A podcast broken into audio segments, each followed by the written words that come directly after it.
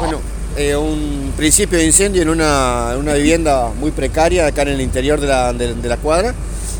Yo recuerdo que hace un tiempo vinimos acá porque había, en una tormenta se le había caído un pino sobre la, sobre la casa y sabíamos que era bastante precario.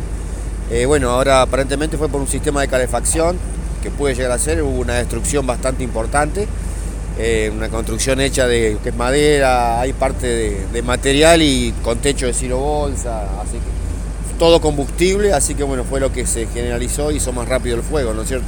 No había nadie en la vivienda, ¿no? Eh, no tengo preciso, pero me parece que no. Había- estaba habitada, sí vivía alguien, pero no sabemos quién. Este, pero en este momento no. ¿Qué tipo de calefacción es? Tenía una garrafa con una estufa, una estufa así común nomás. Es lo que se- ¿Baño? lo que se- total, ¿Es en un lo- solo ambiente?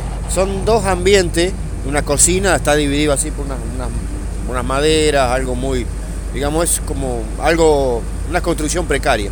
Digamos. Quedó totalmente inhabitable. Y está destruido, sí, sí, sí, por el fuego, por todo altamente combustible, madera, silobolsa, cartones, madera. ¿Cuántas votaciones trabajaron? Una sola votación, una sola votación con siete bomberos. Una habitación no tenía electricidad, no tenía nada, me parece. Eh, no, no, no, no, no, no, no, tenía servicios. Sí. Gracias. Así que cuando tengan más información ahora cuando salgan los chicos, le preguntamos ahí a Fabio que está dentro.